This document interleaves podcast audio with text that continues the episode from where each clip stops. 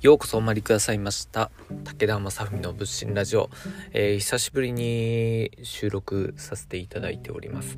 まあこの仏心ラジオ一体どうやって続けていくのかっていうのは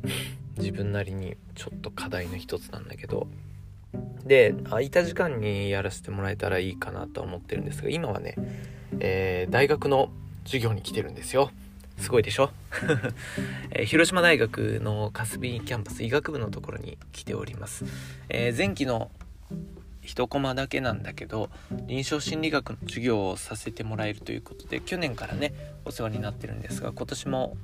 来てねということだったので今広島に来ました。久しぶりに県外久しぶりに都会に来たなって感じ。普段ねなかなかこのコロナになってから外に出なくなったのでこうしてまあ、どこかに行ってね、えー、まあ、違う空気吸ったりとか、まあ、大学ですので、ま、学生さんたちと一緒に話したりするのはすごく楽しくて貴重な機会で、ま、楽しみに来た感じでございます。で、えー、この物心ラジオの方ではね、えー、普段発信している物心チャンネルの、まあ、裏側というか、まあ、僕の日常のことをもうちょっと気軽に話していけたらいいかなと思うのでまあそんなにたくさんの人が興味があるとは思わないんだけどまあ時々ね空いた時間に喋、まあ、って撮って、まあ、聞いてくれる人がいればいいなぐらいの 感じかなと思います。なんでまあ試しに Twitter ぐらいではシェアしてみようかな。まあ恥ずかしいのであんまりいろんなとこではシェアしないでおこうかなと思うんですが。で、えー、今最近ちょっと考えているのがですねえー、今までねちょっと考えすぎてたのでもうちょっと気軽にさいろいろやってみようかなっていうのを思っててまあ自分のやるべきこととか自分のやりたいことっていうのが最近ちょっと増えすぎちゃってるのでどこか効率化しないと回んないよねっていうのが、まあ、自分の課題だったんですよ。でこれまあ多分みんなもよくあると思うんですけど時間って足りないじゃん。24時間。365日。足りる？足りないでしょ。もう仕事とかさまあ家族とか地域とか、まあ、やるべきことやったらまあもうそれで結構大変だよね。でその上にまあ何か一つか二つ自分の趣味とかさまあ僕だったら YouTube とかさまあこういうことやろうと思ったらもう忙しいじゃん。でそうなってきた時にどうするかだよね。で、まあ忙しくなってるんだけど、新しいことやってみると、もっと勉強したいこととか、いや、もっとこの辺レベル上げたいよねっていうことがあるくないですか？いや、まああるでしょ。で、まあ僕もね、やっぱりね、最近改めて、まあ、仏教と心理学の本も読みたいなとも思ってるし、で、まあ、技術がね、まあ、インターネット YouTube とかの、まあ、作り方も含めて学びたいのもあるしでまあ以前からずっとやるって言っててなかなかできてないのが英語勉強したりとか書道したりとか、まあ、そういうのしたいなと思ってるんだけどさてどこを圧縮するかですよね。でまあもともとそんなにダラダラはしてないと思うんだよね。どうどうかな。まあもしゲームめちゃくちゃやってるとかさテレビめっちゃ見るとかだったらまあそこ削ればいいってことになるかもしれないけどまあもともと見ないんだよねテレビもあんまり。まあ子供と一緒に唯一金曜ロードショーは見てるんであそこは僕は楽しいから見てるんであのー、ドラマとかもね好きなんですけど見るとめっちゃ集中しちゃうから まああえて見ないんだよね。でじゃあ脱縮できるのどこかっていうのでちょっとね悩む時間やめようと思ってんだよね最近。悩む時間。今まではまあなんかこう、まあ今日の講義もそうだけど、あの YouTube もそうだし、まあ例えばお説教とか講演とかさ、まあやるときいつも結構悩んでたんだよね。なんかどうやって言ったらいいかとか、これは言うべきか言わざるべきかとかって悩んでたんだけど、ちょっとそれ、あんまり足止めしなくていいかなって思い出した。で、案外、悩んで考えるんですよ。まあ1週間とかさ、1月とかさ、あれどうしよっかなとかっていう時あるんだけど、あんまり良くなんないよね。なってんのかな。で、まあ、よ、すごく思うのが文章を書くこと。で、今ありがたいことに中国新聞と山陰中央新報が文章を書いていいよっていうことで、まあ、時々ね、えー、月に1回とか2月に1回とか、まあ、書かせてもらってるんだけど、まあ、めっちゃ悩んでるわけさ今は。なんだけど悩んだ上でまあもちろんねちょっと良くなった部分っていうのはあると思うんだけど根本的にそんなレベルアップした感じがあんまりない。まあだからあの最低限の遂行はもちろんするんですよ。あの文章を直したりとか構成考えたりとかそういうのやるんだけどいやそもそもテーマ悩んだりとかそもそも自分は何何をやるんだっけみたいなとこから結構考えてるんだけどそれやめようかなと思ってます。もうちょっと何て言うか自分の等身大の言葉を信じようと。でここまでまあいろいろ頑張ってきたしさそんな無茶な下手なことはやらないと。信じたい。わかんないけど。まあこれをですよ。やるとどうなるか。えー、いろんなアウトプットの量が増やせると思うんだよね。で、まあ、量を増やしたら質が上がんじゃねえか説をね、ちょっとやってみようかなと。で、これ、何回かチャレンジしたんだけど、できなかった。なんでかなって思ってたんだけど、多分悩んでたからなんだよね。時間がかかりすぎちゃう。だからやっぱ続かない。でそうじゃなくて、まあ、サクサクサクサクやるようになったら、多分続けれるようになると思うんだよね。で、自分でも言うのもなんですけど、まあまあ根性はある。ので、できないかなと思ってて、まあ、それをさりげなくここで宣言するというね、えー、感じでございます、えー、授業時間まであと20分ぐらいそろそろ行こうかな。学生さんも休憩時間になりそうだし今日1回目なんで1回目。だから遅刻しちゃいけないのとパソコンつながるかがちょっと心配なんだけどね。緊張しますよね。この大学病院のさ今駐車場にいるんだけど。こうつかつか歩くわけですよ。いや恥ずかしいよね。まあそんな大学の先生みたいなことするようなレベルの人間じゃないんですが、まあ、せっかく声がかかったんでやらせてもらってますけど。うんでまあ子供子供って言ったら失礼だあの大学生の皆さんにね何を伝えるかって思ってたんだけどまあ僕なんかは皆さんの専門じゃない臨床心理学なので感性をねお話ししようと今日は思っております。もっとこう心理学臨床心理学から世界を見たら人を見たらこう見てるんだよであなたたち自身の性格とかさあの生き様とかってこう見えるんだよでそれを振り返ることが君たちがねお医者さん歯医者さんになっていった時にこんな役に立つかもねみたいな。大学の授業はこれでいいのかっていう感じですけどまあ彼らは勉強はできるので勉強は勝手にすると思うのでどちらかというと感性をね考え方感覚的な部分をお話ししようかなと思っています。まあということでえー、物心ラジオ時々話そうかなと思ってるのでもしよかったらねお付き合いいただいたりまあ興味がありそうな人がいるかどうか分かりませんがどなたか周りにご紹介していただけると、まあ、励みになるかな。したら更新頻度上がるかもしれない。まあでもこういう隙間の時間はまあそこそこいろいろあるのでまあ意外とできるかなっていうのは思ってます。ということでまたお会いしましょう。皆さんようこそのお参りでございました。また来てね。じゃあね失礼します。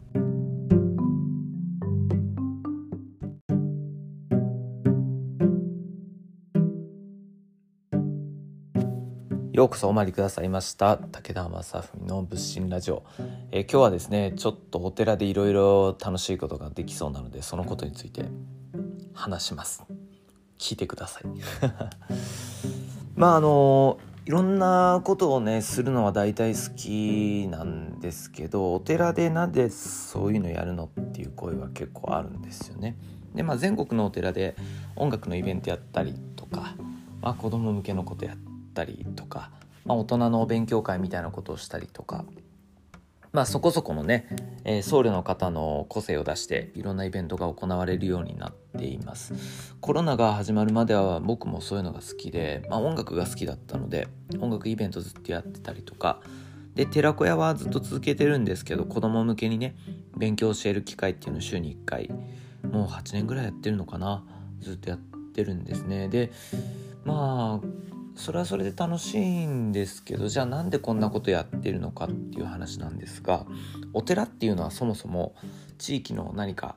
必要なこととかみんなが楽しくなることとか全部やってたんですよね昔は。であの昔はお寺みたいな広い場所っていうことがなかったんですよね。公民館とかどっかのホールとかって、まあ、なかったわけですよ。だからまあイベントごとといえば全部お寺であるっていうのが普通だったわけですよね。でそうやって人が集まるとまあ、芸術的なことや文化的なことが起こったり、まあ、教育的なことが起こったりとかまあいろいろあったみたいですけどねでそれがまあだんだんいろんな他の学校とか公民館とかね、えー、イベントホールとかねそういうとこに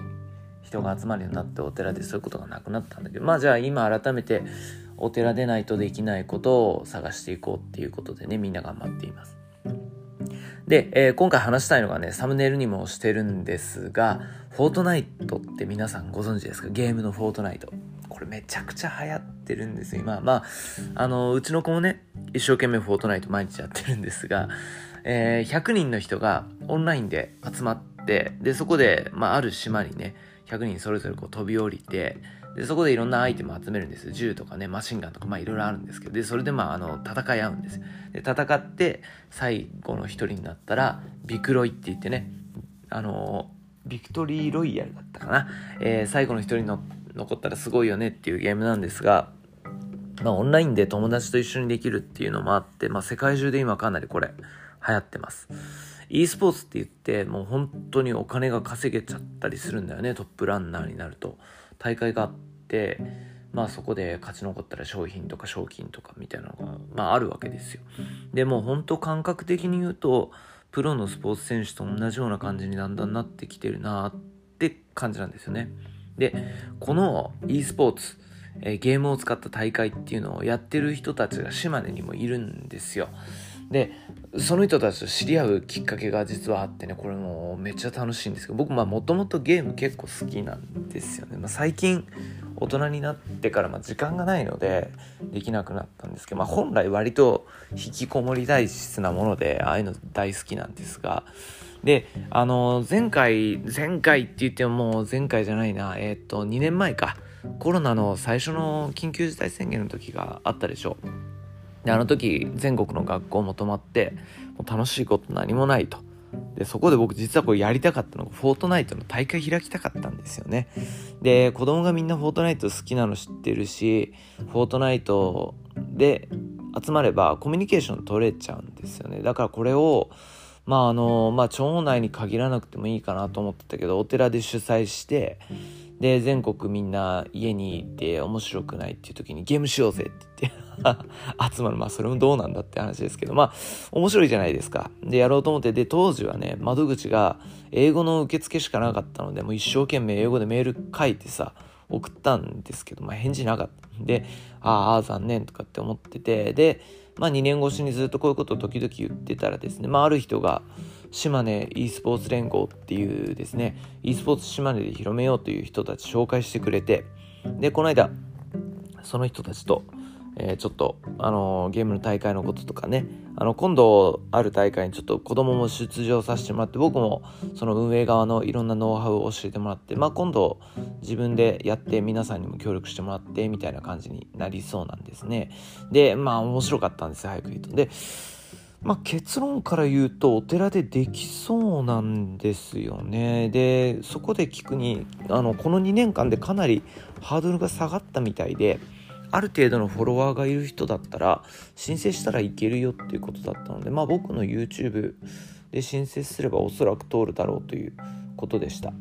でまああのなかなかねいざやってみるとねやっぱ細かいとこ難しいんですよ。設定の仕方とかじゃあそれを参加している人たちにどう伝えるのかっていうのは結構これ大変だなと思って。で、まあ、そういう意味ではやっぱり一人でやるよりかはこういう連合のね e スポーツ連合の皆さんなんかノウハウいっぱい持ってるので、まあ、そういう方たちと一緒に連携してできたらいいなというふうに思ってます。でまあこれじゃあなんでなんでやんのっていう話ですよね。であのまあいろんな理由もあるんだけど、まあ、まずさ楽しいことをしたいよね まあシンプルな話なんですけど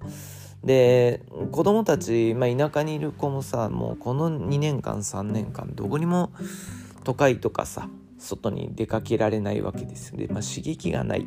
でまあ見るとしたら YouTube とかさゲームするとかっていうのやってるけどまあ多分どっか遠い世界のような感じでこれ体験してると思うんですよ。いやそうじゃないんだぜっていうことを見せたいわけよね。えー、このフォートナイトの大会みたいなのもみんなは多分この辺じゃできないよねって思ってるのをじゃあ身近な大人が挑戦してさで君らもこんなんできんだぜっていうのを話してあげると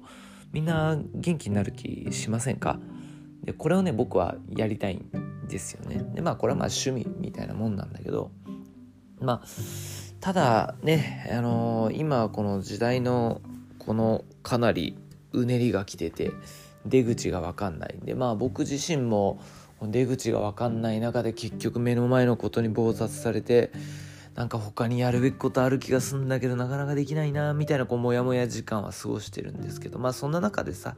こうやってなんか誰かと知り合って自分が今までできなかったこととかこう知らなかった世界を見せてくれてね。で仲間が増えて